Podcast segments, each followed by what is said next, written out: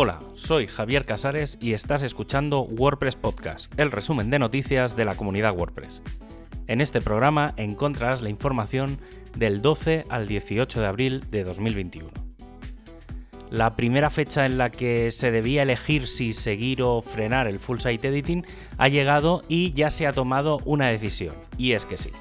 WordPress 5.8 llevará una primera versión del full site editing en el núcleo. Para contextualizar un poco, hace unos días que salió Gutenberg 10.4 y con ello se hizo una demo del potencial del full site editing. Tras hora y media y sabiendo que aún quedan muchos elementos por afinar, se ha dado el sí a incluirlo en esta próxima versión.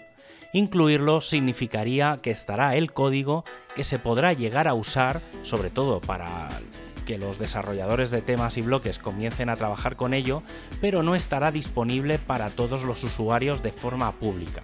Si no falla nada, eso pasará en WordPress 5.9.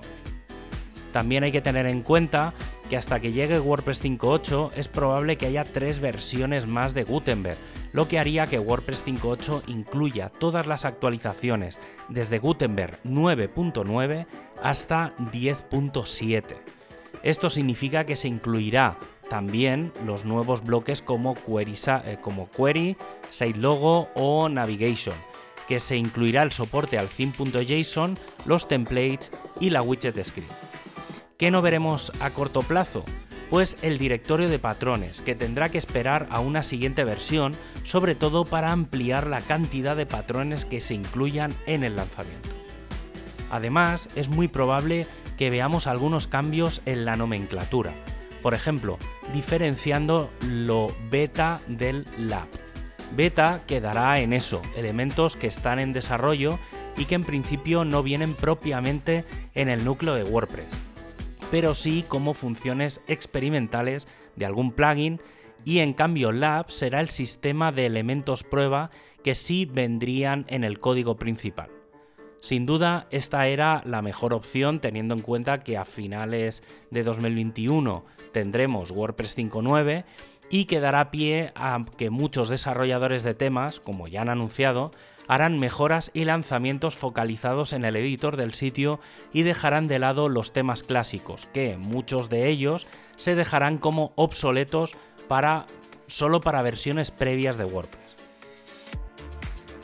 Tenemos algunas nuevas versiones de varias cosas. Para empezar, WordPress 5.7.1, una actualización de mantenimiento y seguridad y que incluye un par de correcciones relacionadas con vulnerabilidades de PHP y la biblioteca multimedia, además de una exposición de datos en la REST.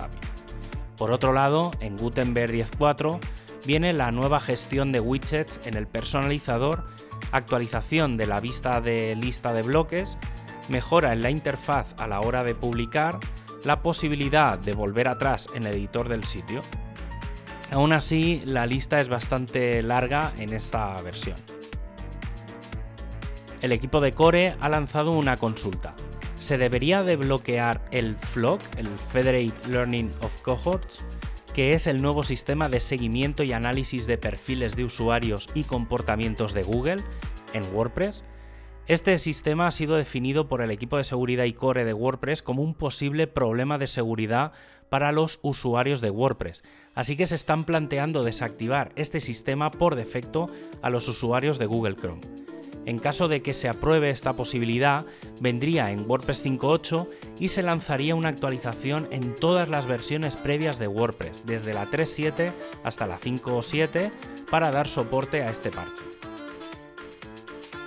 En otro sentido, el equipo está buscando personas que ayuden a mantener componentes concretos del core de WordPress, como la API de caché, el sistema de importación o la base de datos. Estas personas simplemente tendrían que aprender estos componentes y, solo en caso de que sea necesario, realizar una actualización para adaptar nuevas funcionalidades.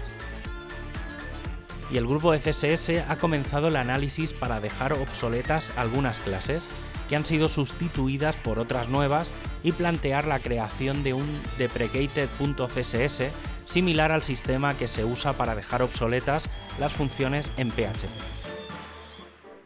El equipo de accesibilidad está repasando todo el trabajo de Full Site Editing para el momento de su aprobación, además de haber revisado algunos tickets pendientes que había para Gutenberg 10.4. Por otro lado, se está documentando material sobre los patrones y antipatrones. El equipo de documentación ha publicado una versión definitiva de la guía de estilos para toda la documentación del proyecto el equipo de comunidad se ha preguntado cuál es la escalera para poder participar en el equipo. Sin duda los pasos básicos son los de conectar, entender cómo funciona, participar, obtener ciertos, ciertos resultados y finalmente liderar. Y para ello tenemos distintos niveles de colaboración.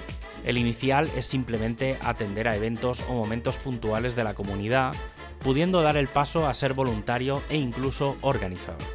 A partir de aquí, si ya tienes un poco de historial, puedes convertirte en mentor y de ahí pasar a ser un consejero o un superdelegado.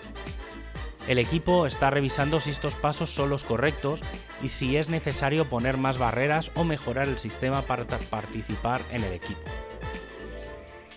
En otra línea y tras la propuesta del equipo de hosting de disponer de un meetup global sobre hosting, seguridad y rendimiento, se ha lanzado la cuestión de si tiene sentido permitir eventos globales en línea no enfocados a lugares, como se había hecho hasta ahora, sino si se deberían aceptar eventos temáticos sin geolocalización, pudiendo incluir el multidioma como factor. Y como despedida, puedes revisar los enlaces a los contenidos comentados desde wordpresspodcast.es y suscribirte desde tu plataforma de podcast preferida. Un abrazo y hasta el próximo programa.